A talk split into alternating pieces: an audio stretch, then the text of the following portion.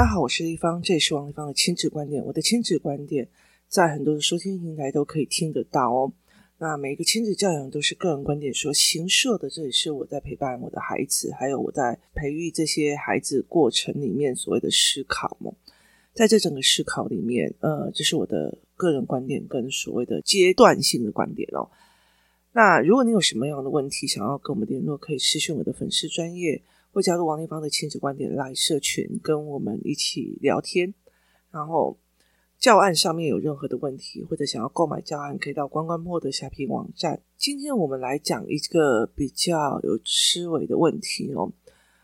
我其实会觉得教养这件事情让我觉得好迷人，很迷人的一个原因就是一直在挑战我的思维哦。我有一天哦，其实嗯，最近因为我生病，然后呢。生病的状况时好时坏，有时候就整个人会瘫在床上，然后，然后开始反复的嗯发烧或者咳嗽这样。那有时候会就是一咳会动，我就会开始头痛哦。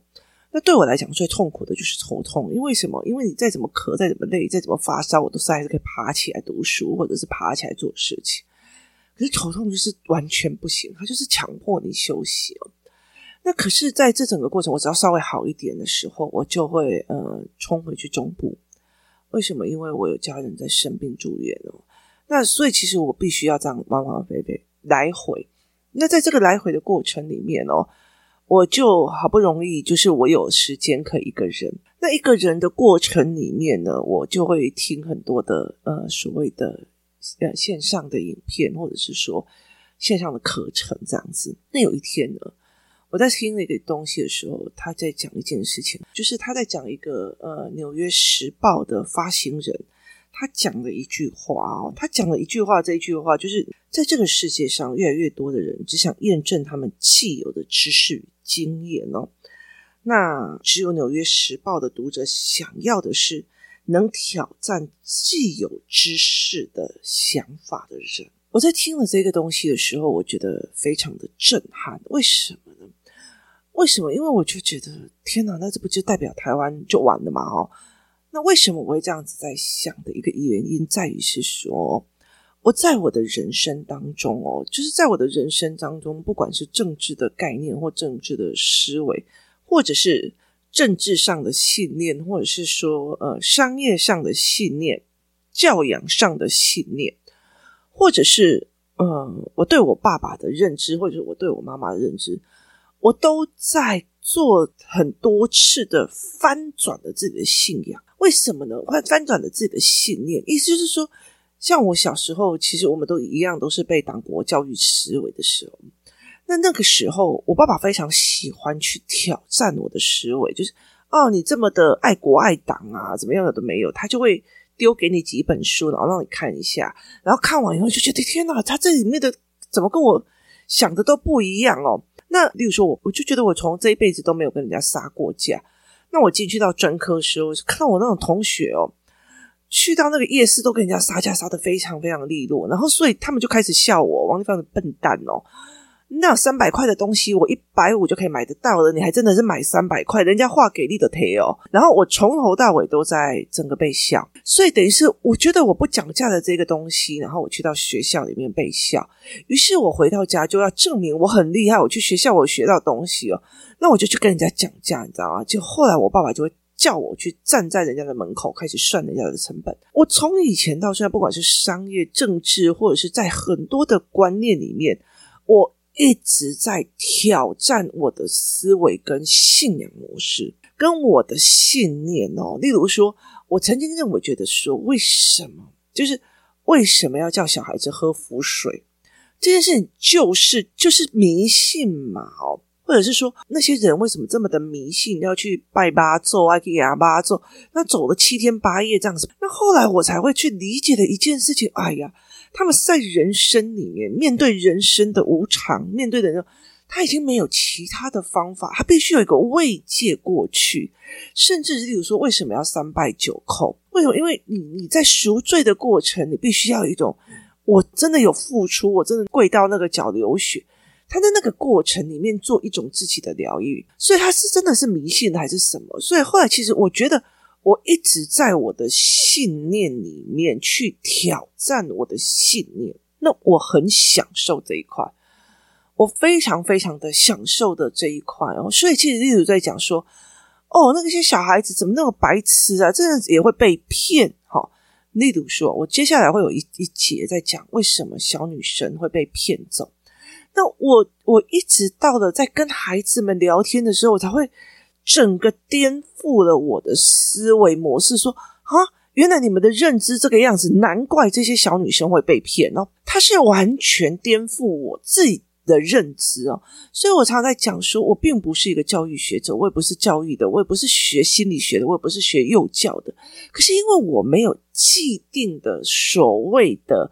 信念啊，你这个就是 ADHD 啊，你这个就是什么？你这个是怎么样？我完全没有，我从头到尾在，你为什么会这样想，而导致你这样的行为？我会去想要知道你的思维。哦，原来这样有人这样想，我必须去颠覆我的思维，而去喜欢到一个东西，就是我对我的思维模式是有颠覆的哦。所以，其实我为什么会说台湾玩的一个很大的一个件事情，是在于是有很多的人，就是因为。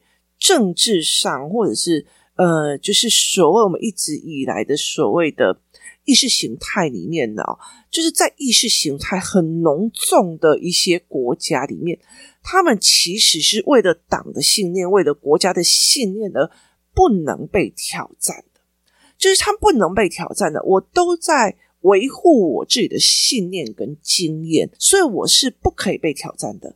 那你可以告诉我说，哎，王一芳，你这个呃，这个思维的信念的推演过程不对，但是你不能说你有那种思想的就是烂人了。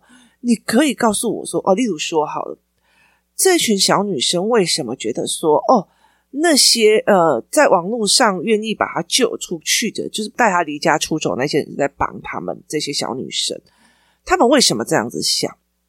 那你就想。哎，给你调啊！那个女生就是喜欢交网友，哎，给你调啊！哎呀，就是一天到晚就想恋爱了，一天到晚就不读书。就是你用既定价值去看他们，跟你真的去把他们的逻辑搞清楚的时候，你是一个挑战。我不觉得，反正他们就是不读书，爱交网友，爱怎么样，有的没有。跟你不要用这种既定的经验、价值跟信念，先去做这样子的。前提的时候去看他们的时候，你才会有办法说：哦，原来你们小孩是这样想的，原来这个东西会让你们的认知走偏到这样子的状况，那你才有办法去思维这一块哦。所以有很多的东西，就是你有没有习惯针对你的信念，或者针对你认为对的事情，做一次再思考。就是做一次再思考，再思考哦。那这就是一个非常重要的一个概念哦。那我的女儿她现在高中哦，她其实她在国中的时候，他们是非常有名的学校。那有很多人超修，有很多人一直读博士，很多人干嘛？可是他们永远都在追求一个标准答案。其实，在台北市，你这样看一下那种所谓的满级分，你要去建中、北一女的。他要求的是全部的标准答案，几乎都是全对的一个逻辑在上面去哦。你会觉得他们都对，可是问题是他们的养成方法也是你告诉我正确的解法。像你有就是他讲说，我们班有很厉害的人，你叫他算的时候，你你请他告诉你这怎么算的时候，他可以把解法写得非常的漂亮，答案也非常的漂亮。问他为什么这样算，他不知道。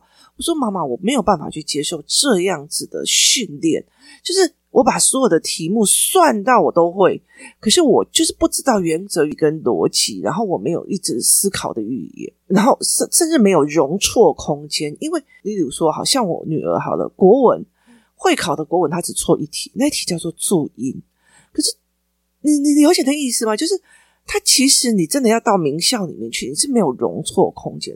是非黑白这件事情哦，就是你完全要一个正确的一个完全完全正确的一个东西哦，它没有容错空间的哦。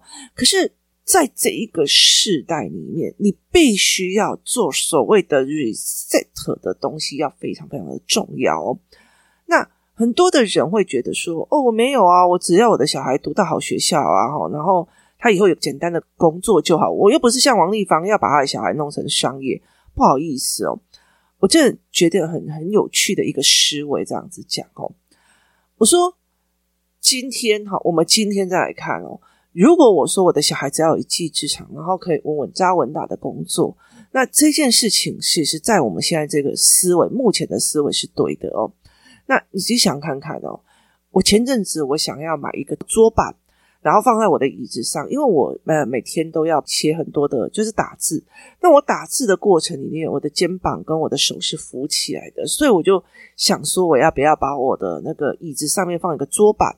那我的双手就可以自然下垂的在打字。那我就在找这个桌板的时候，你知道我在所有的网站找的时候，我只找到一种桌板，那种桌板叫做那个特斯拉放在驾驶座上的桌板。那个特斯拉放在驾驶上的桌桌板就是特斯拉可以自动驾驶，所以其实你上面可以放一个桌板，你要吃饭啊，你要干嘛？然后你看着前面，它在自动驾驶哦，所以其实。你就会在想说，哦，干嘛啊？为什么要买到自动驾驶？这样没有驾驶的愉悦哦。那等到我现在必须要呃台中台北来回一直跑，一直跑，一直跑的时候，我就会忽然理解了一件事情：自动驾驶是有必要的。为什么？因为真的你会累，真的人会很累哦。所以其实后来我就觉得，诶，这是有必要的事情。好，如果我今天是一个货车司机啊，那他有没有可能被自动驾驶所取代？很有可能哦。这个东西就是被取代的，所以它有可能当所有的车子里面都变成自动驾驶的时候，好，它要不要 reset 自己所有学过的东西去做另外一个行业？它要，它要，它必须要去做这一个东西哦。那我在看这个影片的时候，他是在讲一个所谓的呃人类大未来的概念。他就说：好，那你今天可能是去当瑜伽老师，那你学了很久的瑜伽，你终于可以当瑜伽老师。那你现在淘宝打开来看看哦，不要淘宝啦，其实台湾也有，就是一个镜子，然后你打开之后，里面就有瑜伽老师跟健身老师，他在 monitor 里面，然后去 catch 到你的动作，然后 catch 到你的镜，那个那时候好像戴思颖也有在做这样子的宣传，那你就可以马上被调整，而且你马上就可以在家里面用。然后马上可以做运动。当然，有些人是喜欢出去外面给瑜伽老师上。那我也有在上瑜伽，最近才开始，所以他就会有这样子的状况哦，就是他会有这样子的概念在做。那有没有可能被他取代了？那有可能哦，就是你 YouTube 打开，你你就可以看瑜伽睡前二十五分钟。瑜伽，然后你就跟着做一做，做一做，你就好睡觉了哦。那你为什么一定要出去找一个老师？好，但如果当这一种所谓的那种 monitor 的那种所谓的呃健身教练出来之后，他还可以调整你的位置，调整你干嘛？好，那健身房的健身教练是不是还要重新再 reset，他去重新学一样东西哦？所以在这整个概念里面，它是非常有趣的哦。像以前我就会跟我的小孩在讲，逃难的时候，中国人逃难的时候他要三支刀：菜刀、理发刀跟裁缝刀，你就可以活一辈子哦。可是你知道吗？现在的裁缝哦，其实电子打板已经非常非常的普遍了。就你大概画一个彩色，然后你用电子打板弄进去，它就 OK 的。甚至就不需要所谓的版型的概念哦，因为它已经输入了全世界所一些。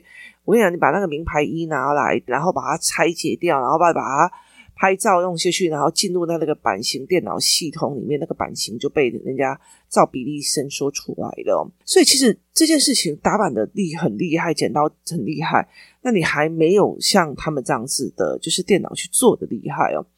所以它也是被取代的。可是那时候你在练打板练多久哦？那例如说，以中国的产业来看，就很好玩哦。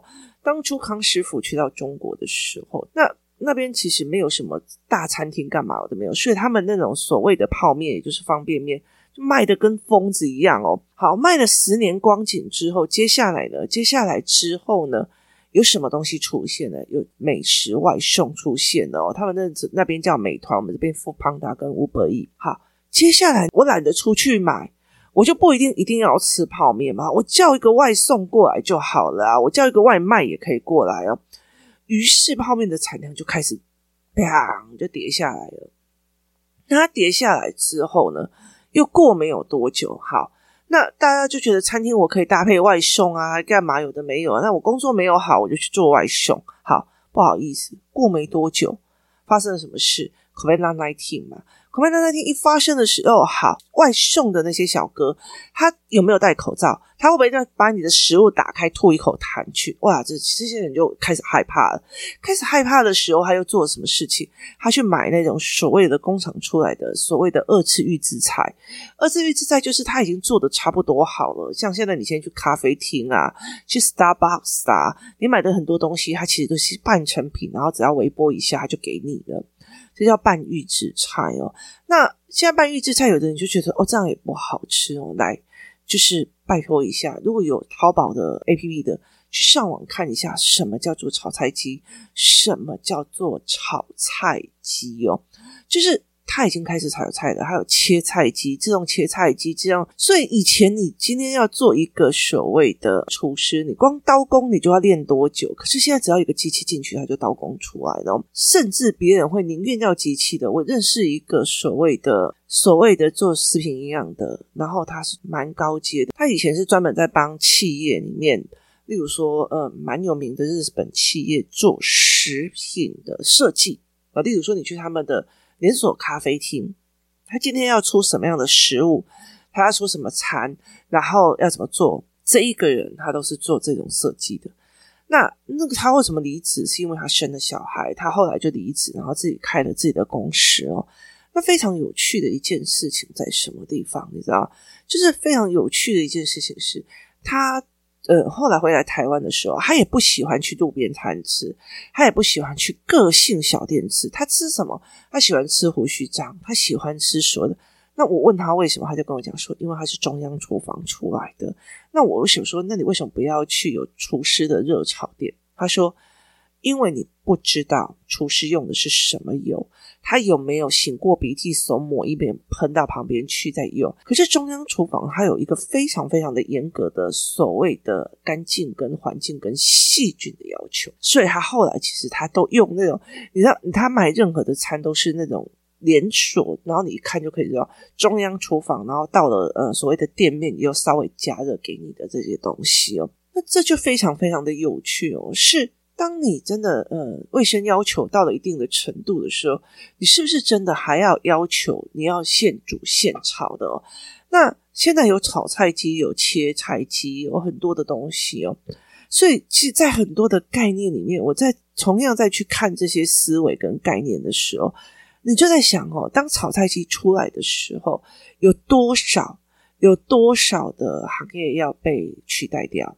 那其实我觉得台湾是一个让我觉得非常有趣的一件事情哦。有些香港人来台湾，或是美国人来台湾，就是我们很随意的就可以拿到一个小农卖菜的小农出来的菜哦。那很多的时候，在很多地方，它其实很少有这样子的状况哦。像我去宿务的时候，像我去宿务的时候，我真的也找不到那种所谓的卖菜的菜市场哦。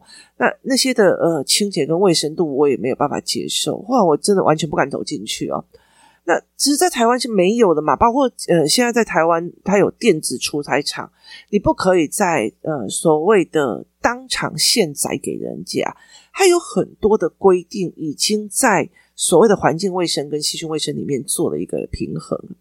可是，你如果要去想一件事情，站在我们现在当父母的立场哦，未来是不是有一个行业，它可以从二十岁做到六十岁，还可以保佑他钱很好这样子的状况哦？那你可以说是公务人员，没有错，是公务人员。可是你要了解一件事情哦，有些公务人员的东西越来越被机器所取代。有很多东西就是电脑啊都可以在做的哦，是真正的到了很多的。其实，在我在立法院的时候，我遇到的非常非常多的公务人员，他是会做到胃溃疡那种送医院的哦，压力太大。你现在做一件什么事情就被人家起诉，就被人家干嘛？你现在就是任何一间呃所谓的户政事务所干嘛有的没有，你稍微没有一点点微笑的时候，就被人家一九九九，然后就被告。他其实他的压力，他不像以前这样子，你知道吗？你就可以报纸打开，在后面看报纸看很久，然后你就可以退休。他很少有这样子的一个状况哦。这整个时代在颠覆的非常非常的快哦。其实像我这样子好了，像我现在在做教案好了，就是你其实只要去看以前的玩具哦，像以手枪来讲，以前我们小时候那种枪打下去，然后有一个红红的子弹，然后就会有烟硝味的这个东西，卖到现在还在卖。好，可是现在的呃所谓的呃儿童的枪啊，Nerf 枪也卖了好几年了，然后接下来镭射枪啊什么的。光儿童的玩具像，它的产品周期越来越短了，那更何况是职业的周期哦。所以，我就那天我女儿在读英文，那我就跟她讲说，如果我现在在 focus 你的发音啊，你的呃讲话多英文多厉害，我今天说一句比较值得，就是美国的乞丐都会讲的比你好哦。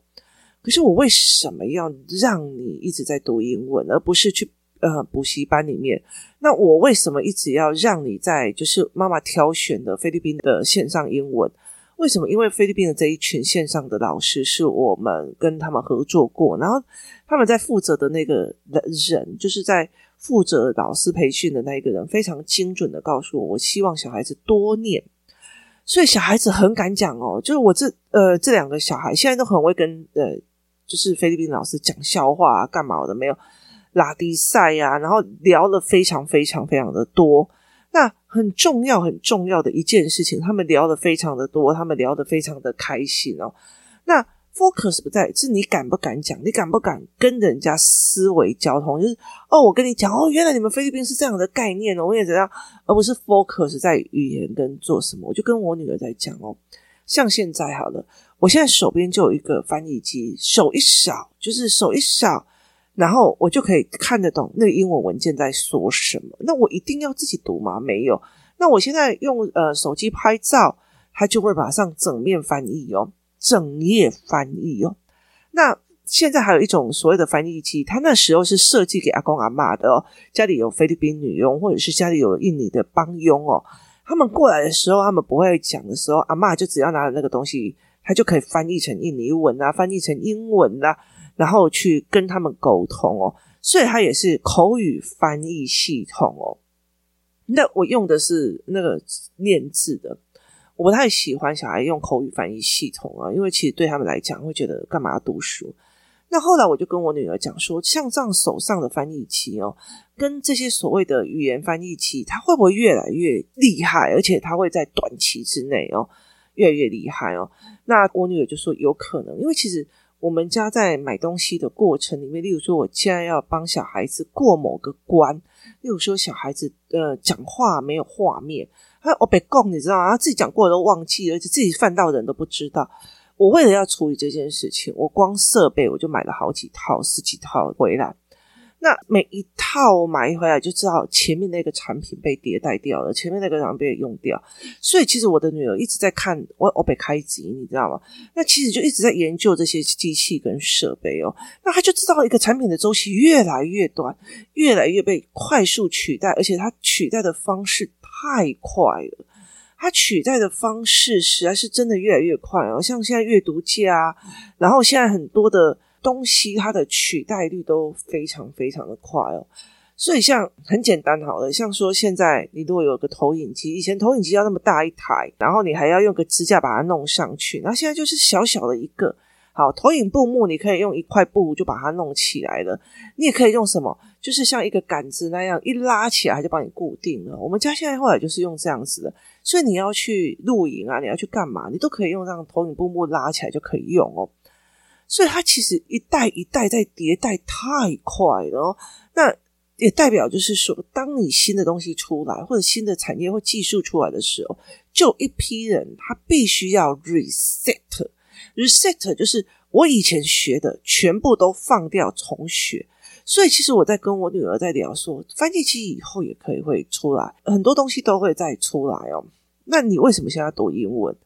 那我女儿就说为什么？我就跟他讲说，是 reset，从头开始学一个东西，从头开始摸索一样新东西的这个能力，比你考到 A 加加还要重要哦。就是读英文这件事情是别人教你的 input 给你的，一直让你听故事，自然而然懂英文，自然而然懂科学，跟你自己有意识的从零去学一个东西。从零再去学一个东西，不懂把它搞到懂，不懂再把它搞到懂，它叫做 reset。我以前会的东西，我现在把它重新归零再学，重新归零再学。所以很大的一个部分在于是说，如果我坚持我支持的政党就是这样子对的，我只维持这件事，其他东西我不听了。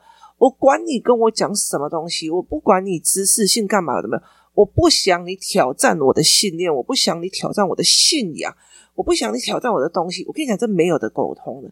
我觉得同性恋就是不对的，我觉得那些脏的，我觉得是同性恋是怎样的？好，因为你为了你的信念，你没有挑战你自己信念的习惯，所以对你来讲，你没有办法 reset 这件事情。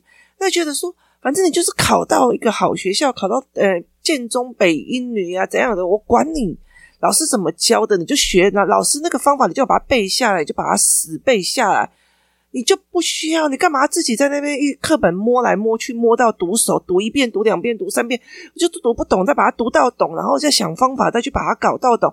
这个过程太麻烦了。老师教你会考这一题，这一题赶快抄起来，这个东西背起来，这个东西弄起来，好，你会考上好学校。你会考到好学校，可是你 reset 的能力有还是没有？那我没有觉得说，呃，没有容错率这件事情不好。记得我一刚开始在讲，说我最近为什么一直被中南这样跑，这样跑啊，然后这样子一下子跑回台北，一下子那边，然后我自己又在生病。很大的一件事情是因为我一直在跑医院。好，那在跑医院的过程里面，是在于是，你觉得这些医生，这些医生，他其实是可以有容错率吗？没有诶、就是他所谓的错就会有生命的危险哦。你今天弄错了，开错了一个刀，你今天你下错了一个所谓的医嘱，那你现在就会影响到这个病人吃错药。所以其实，在整个呃社会运行的过程里面，当然我也很直白的在讲说，现在也有很多的呃人想要把那个医生的东西变成机器。就是你只要输入之后，所有的数值、所有的东西，然后分析，然后一个 enter 下去，然后就有多少的病症可能性，然后一个个排除这样子哦，这也是会有的。所以人接下来的价值在哪里？在于思考，在于你一直在 reset，而且把这个 reset 跟你一直在颠覆自己的概念这件事情当成习以为常哦。就是如果我今天是一个。我只要我老公呃是个某某名校毕业，然后他这个工作可以做到什么总经理干嘛我都没有。你抱着这个信念哦，你就觉得诶，我只要他上了某个大学，就一辈子就不用愁了。我跟你讲，他就是没有 reset 的准备。那当他遇遇到事情的时候，他一没有办法的呃调整的时候，他就完了哦。所以其实我身边有很多的呃那种所谓的长辈。他们早期哦，例如说，我曾经，我那时候我很小的时候，我有一个长辈，他们是在做那种所谓的测量的，在做测量的机器的。我、那时候他们真的叫超有钱的哦。那后来其实呃就很惨哦。那为什么？因为时代的变了，机器的测量的方式也变了，所有东西都变了哦。可是他没有预定的那个钱去做他的 reset，或者是说。他的产品跟他的呃所谓的机器的更新，所以导致他就接不到案子，接不到案子，又在老人的时候，他又没有办法要再重新学东西哦。那我现在就对我的女儿来讲，我女儿永远都在看我。例如说，呃，我女儿那时候才刚出生，那时候她很小的时候，她看到我在打部落格，然后用 Word。Word 用完了以后去贴部落格，然后接下来我用 Pages，Pages 之后有点名气的时候，我要用 PowerPoint，然后呢，我甚至后来到最后用去学 Keynote，然后我要学 Keynote 之前，我要全部把我的 XP 就是微软的系统换成 Mac 的系统，然后我就需要去参加那个时候的所谓的苹果学院，然后接下来呢，我又必须要用新软体出来，我就要新软体，那时候什么？为了要宣传哦，就会有什么微商的水印、微商水印，它就是用很概念的系统，让你把，例如说中秋节，然后你就把你的呃文章弄弄，文字把它换一下，它就自己可以生成海报。那我曾经也学拍照，然后学拍照就用 Photoshop，然后用 Lightroom，Lightroom 的逻辑我都不懂。然后 Lightroom 弄完以后，现在只要拍照差不多概念好，然后就就手机就可以修图了。所以在这整个概念，你永远都要学新的。永远都要讲，那你的来论就不见了。你知道，我那时候学来论，现在来论就是你永远都有意识到，你所学的有一天就会 nothing，然后又要重新再学。可是那些我在学来论的那个过程里面，我一个学社会学科的人，学商的人，学一点美学概念都没有的人，我硬着头皮去学一个新的概念的时候，最后来又把它 reset 的，又把它盖掉。可是这个学习一直在往前学的东西，其实是一直在挑战我既有的知识与价值的这个习惯是有的，所以我并不觉得说啊，现在要学这个啊，那要学那个啊，就是怎样怎样。所以其实文具店那时候在骂，就是因为这些量贩店出来了，所以导致我们的文具店就不好了。然后量贩店后来到最后，所谓的电商出来，量贩店就骂啊，就是因为这些电商出来了。所以我的状况就不好了。然后像那个什么呃大润发在讲的，我赢过的所有对手，我输的所有的时代。好，问题在于是你现在去哪里找一个做到死他都还可以的一个观念，就是未来二三十年你的小孩可以靠什么东西一直吃着？他可以靠他高中名校的学历吗？他可以靠的什么东西嘛？所以后来其实我在了解的一件事情，就是 reset 跟挑战自己信念的过程是一个非常重要的。那我其实也很清楚的一件事情，在于是说，很多的人他希望他的孩子有思考能力，有变应能力，可是回到家就是听我的，就是听我的。为什么？因为他自己不跟自己的信念。做所谓的叛变跟所谓的挑战，他不想要去挑战他自己信以为对的那个信念哦，所以他会觉得说你不可以来挑战。所以当孩子跟你有不一样的概念的时候，你就会跟他表哦。所以很多的时候，我才会觉得说啊，在这种意识形态很摆明的，就是我今天不管是蓝的还是绿的，我就是为了要证明我是对的。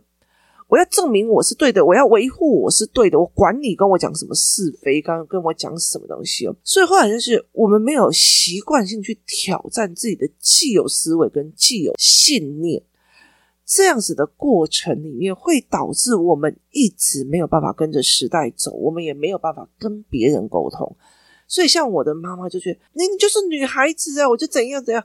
像我呃，他们就会觉得说。如果我今天生病了，我还要叫我女儿来顾啊！拜托给我，如果也要去住我女儿家，拜托给我女儿嫁出去了，人家她是人家家里面的人，我为什么要去找我女儿来照顾？这样我这样对家谁就拍谁哈？就是他的信念在于是，我不能让女儿来做。啊，谁找我也没谁旁道，现在谁找我那没谁旁道，就是你的既有价值跟信念没有办法颠覆跟旋转，更是不能被挑战的时候，它就是问题哦。好，可是问题在于是，从国小、国中、高中都是标准答案，它都是不能被挑战的答案。他都不能有容错率，甚至不能说错的答案。你告诉我，我怎么会养成一个习惯？是我必须去挑战我在我的信念的构成的过程里面的思维模式，这个过程对还是不对？我认为说，我认为说，爸爸妈妈就是不要打小孩。这件事情是可不可以被视为挑战的？是可不可以被视为挑战的？我觉得给小孩电脑玩电脑，或者是玩很多的手机，那是不是就一定小孩会变成注意力不集中？好。这件事情，反正你这样子哦，你如果没有喂母奶，就是怎样怎样怎样。好，这个是我的信念。那我的信念的思维过程里面，我有没有拿其他东西来挑战我自己的信念？那我就觉得说啊，那就都喂母乳啊。所以以前的人都没有亲子关系，以前只要贫穷的人没有家里没有娶奶妈的，都没有亲子关系的问题嘛？没有嘛？不一定代表你小时候警察喂了那几次奶，你就希望他一辈子跟你亲子关系好？那有那么便宜的事情？所以，其实你要不要去挑战你的信念？那给手机这件事情，或者是给玩具，是一定会注意力不集中。但是我给的内容是什么？你给的内容是什么？那在这整个过程里面，我给五分钟拍个照，然后我跟他聊三个小时。可是你给三个小时，然后诶五分钟只在讲吃饭、睡觉，该睡了，不要玩那么手机，玩那么久。好，这件事情，那你告诉我，都是玩手机，价值是一样的吗？在信念形成之前，你有没有去思辨这中间的东西是在什么？所以我其实必须要一直一直在反复的去。去让我的信念重新再翻转一次，重新再质疑一次，再翻转一次，再翻转一次。为什么？因为未来的世界就是这个样子。我有多少一个呃父职辈或长职辈，他只要社会一转变，卖文具店的忽然发现量贩店起，他接下来他就烂在那里了，他就烂在那里了，因为他觉得怎么可以这个样子？我不是规规矩矩的、认认真真的在做的我的小生意的吗？好，时代变了。世代变了，他没有变。他认为你们怎么可以这个样子？这个世代怎么可以这样子？那呃，其实我觉得去看那个 Seven Up，Seven Up 里面有一个非常有趣的一件事情。有一个人，他后来到最后是一个伦敦的计程车司机。那你知道，在伦敦哦，这多么复杂的路哦，在伦敦计程车司机，他必须要去思维那个路线在怎么走，是很可怕的哦。可是到最后，导航出现了。导航出现了，可是我这一辈子，我好不容易才把伦敦这么复杂的交通跟路线系统的搞懂，结果导航出现了，Uber 出现了，他开始恨 Uber，他开始怨导航，然后呢，接下来他的人生的晚年都在怨恨中过日子。这个时代，你如果不希望孩子未来在某个怨恨当中过日子，习惯 reset 自己的信念，习惯 reset 自己的东西，习惯把东西抛下再重新学的这个概念，其实比他现在考高分考上哪一个好学校还更重要一百倍。这是我的个人观点，提供您思维。我也一直在 reset 我的思维，然后一直在挑战我自己的思维模式哦。